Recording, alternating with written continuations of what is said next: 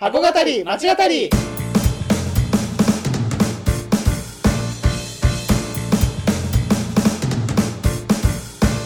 箱語り町語りは現役百貨店マンと元百貨店マンが商業施設すなわち箱についてあれやこれやと語り合って魅力の再発見をしていく番組です。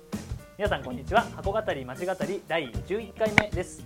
元百貨店マンの山口拓也です。現役百貨店マンの常谷健吾です。はい。で今回からまたえ箱が新しくなりますけれども、はい。どこをお語っていきましょう今回語っていく商業施設箱は、かはい。戸越銀座商店街戸越銀座商店街、ははい。い前回ねあの荻窪タウンセブンとうん。いうことで、まあ、商店街がね主に、まあ、テーマの形になっていたので、がっつり見てこじゃないか商店街を見ていこうということですね。はい。はいわかりました。それでは箱語り町語りスタートです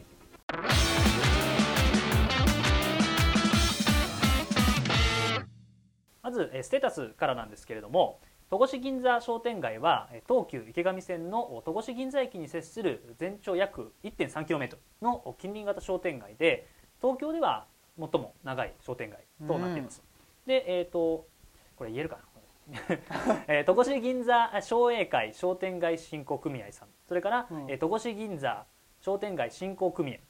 戸越銀座あ銀六商店街振興組合のお実は3つの商店街で構成されているよく言えましたね。はい、ありがとうございます、えー、3つの商店街で構成されていて、はい。まあ現在約400店舗が軒を連ねているという形になってます、じね、400店舗って結構すごいよね。いやそう、本当にあの1店舗がね3メートルぐらい簡単に言うけどね 本当にあ 1. 点何キロでしょ？うんうんいやすごいわ本当に。うんうんもということなんですけれども、まあ、そんな戸越銀座商店街なんだけれどもここでまあどんな楽しみ方ができるかということで今回もじゃあ健吾の方から楽しみ方お願いします。うはい今回戸越銀座商店街の楽しみ方ははい。まず1つ目。うん。身近な銀ブラで生活を満たすうん。です。はい、身近な銀ブラで生活を満たす、はい。はい。で2つ目はうん。非日常の日常を味わうです。はい。わかりました。この2つの楽しみ方についてやっていきたいと思います。はい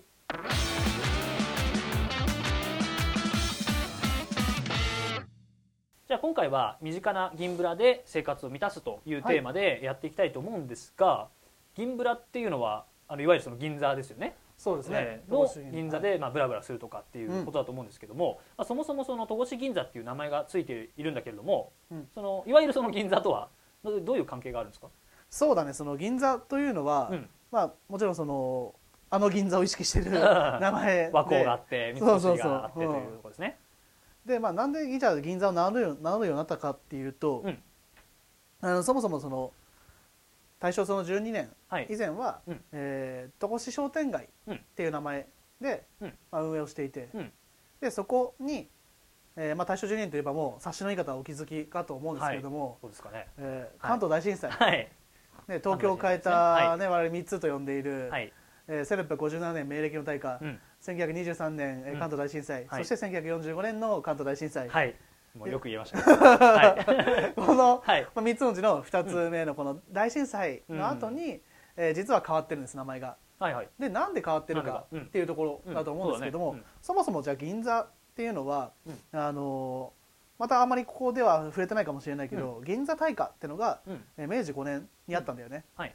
えーでそこで、うん。えーまあ、ちょっと銀座って、うん。あのそもそも密集がしてて小小さい商店がうん。密集してて、まあ、いわゆる日本のね、はいはい。あの家屋のうん。いわゆるの区画だと思うんだけど、うん。まだそのめ日本橋とか開発されている中で、銀座っていうのはまだそこまで開発されていない。行政の手が入ってないからこそ、ちょっとねあの日本橋高島屋の時にね少しだけ増えたよね。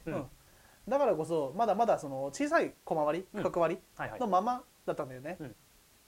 でそこがさらに木造だともううん。あのそういう銀座大火みたいなはい。ことが起こると、火事が起こると、うん。結構もう止められないような形になっちゃう、でそこを懸念したところで、うん。えー銀座のそのまあ都かな、うん。都都の流れとして、うん。まあ、当時は都じゃないけど、あのまあ、行政がうん。そこをレンガ化、うん。不燃化のためにレンガ作りにこうしていこうと、はいはい。ヨーロッパを真似て、そうだね。ま。あ、あったんだよね、うん。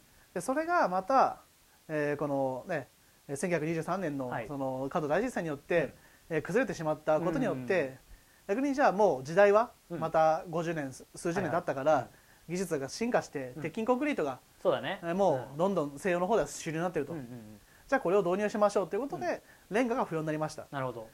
でこのレンガを、まあ、何のご縁があったかあれだけど、うんうん。あの戸越の人たちが、うん。あのもらい受けなるほどることになってうんうんでなんか説によると、まあ、はい。はいリヤカーを引いて、はあの銀座まで。あだって結構距離あるよねね、まあねでもね意外とこう南北にはそこまで移動しないというか、ああー南北にしか移動しない。東西にはあんまり移動しない、うんうんうん。まっすぐ本当に。なるほどね。ひたすらこうまっすぐ行くと、うんうんうん。まあ、着くのかなっていう感じなんだけど、はいはい。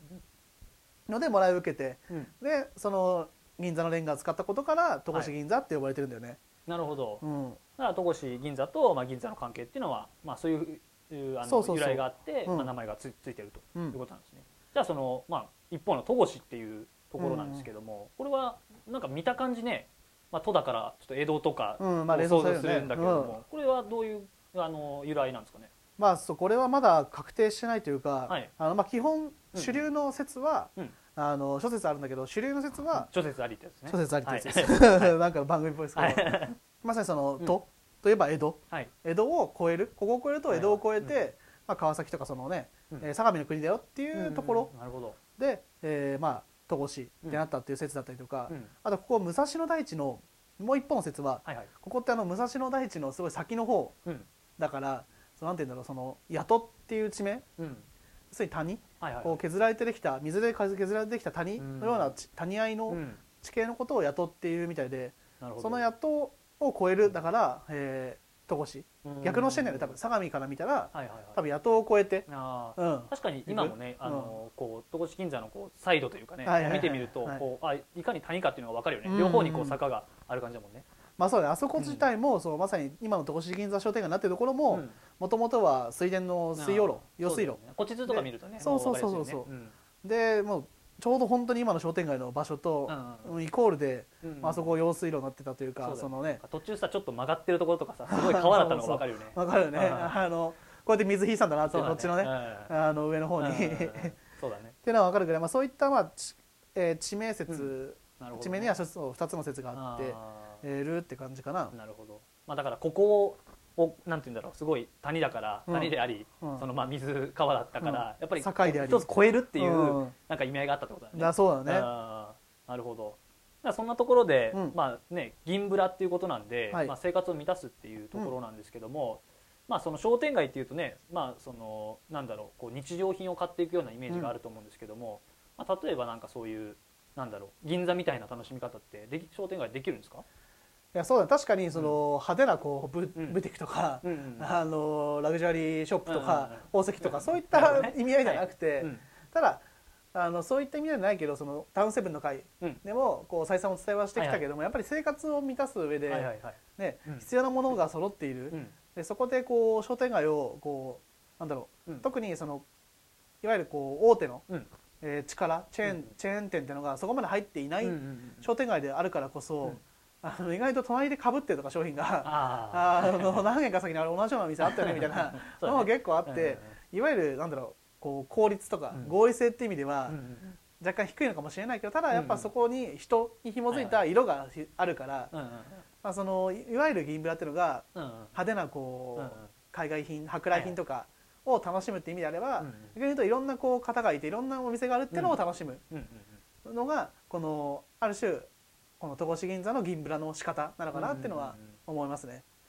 なるほど、で特にここっていうのはうん。あのやっぱりこう商店街っていうのがどんどんこうね下火にまさに大手のチェーンうん。全国的に見るうんと商店街っていうのはやっぱりこう大手のチェーンにうん。負けていって、まあ、うん取られていって負け負けるというか取られてうん。役割が分散してしまって、えー売上高的にはこう落ちていったりとか、うん。あと商店主の方々がやっぱり高齢になっていってしまって後継者がいないとかそう,、いう問題がこうさまざまな問題が絡み合って、やっうん元気がない商店街っていうのはなんか代名詞だよね。商店街でいうとシャッターみたいなもう。そうだね。シャッター街イコールシャッター街みたいなね、もうおじいちゃん、うおじいちゃん。おばあちゃん。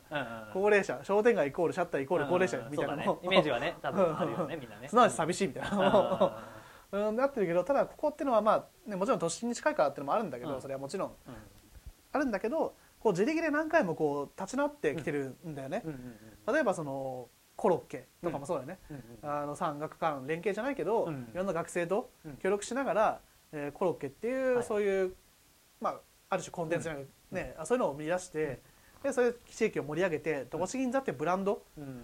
日本、えー東京一長い日本一長いっていうのをこううん推し進めて、戸越銀座を有名にすることでまたうん復活、観光地化してうん。復活することにもなったし、うんうんうんでまたあのー電線の夢中化とかそういう新しいこともしていたりとか、うん電線をなくして、すごいだから綺麗だよね、そう綺麗綺麗。うん。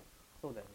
いろんなねああいうこうせせこましい商店街って意外とこういう地区ってあったりするんだけど、うんやっぱ電線がないだけで見え方が全然違うというか、まさにある種生活の、うえー軸うん生活に寄ってもいるんだけどその観光としてもなるほど。未練に耐えうる景観を保っているっていうのも、銀座なんかもねそうだもんねまさにそうそうそうまさに、まさに銀ブラだよねそこら辺で見ても。戻ってくるんですね。う んはいはい。はいで最近で言えば、うん。あのね安倍さんが首相の時に、はいはいはい。あの PayPay ねそうね。うん安倍さんがやってみましたみたいな、はいはい。安倍さんガラケーしか持ってないのに PayPay やってたんだけど。おかしいなとか思いながら。僕ちょっとそのガラケー情報知らなかったんですけど。はい。わかんないですけど、はい。はいガラケーしか持ってるイメージないから、うん持ってるじゃないですかねスマホ 持ってるんですかね。うん。あの PayPay 野菜とか、うん。そういうことでやっぱねあの使いやすいの若い人来た人も使いやすい、そうだね。うん。そこって大事かなってのは思っててうんうん。あのせっかくいいもの持ってても、うんこう接点うんがうまくこうマッチしないとはいはいあ使いづらいなとか、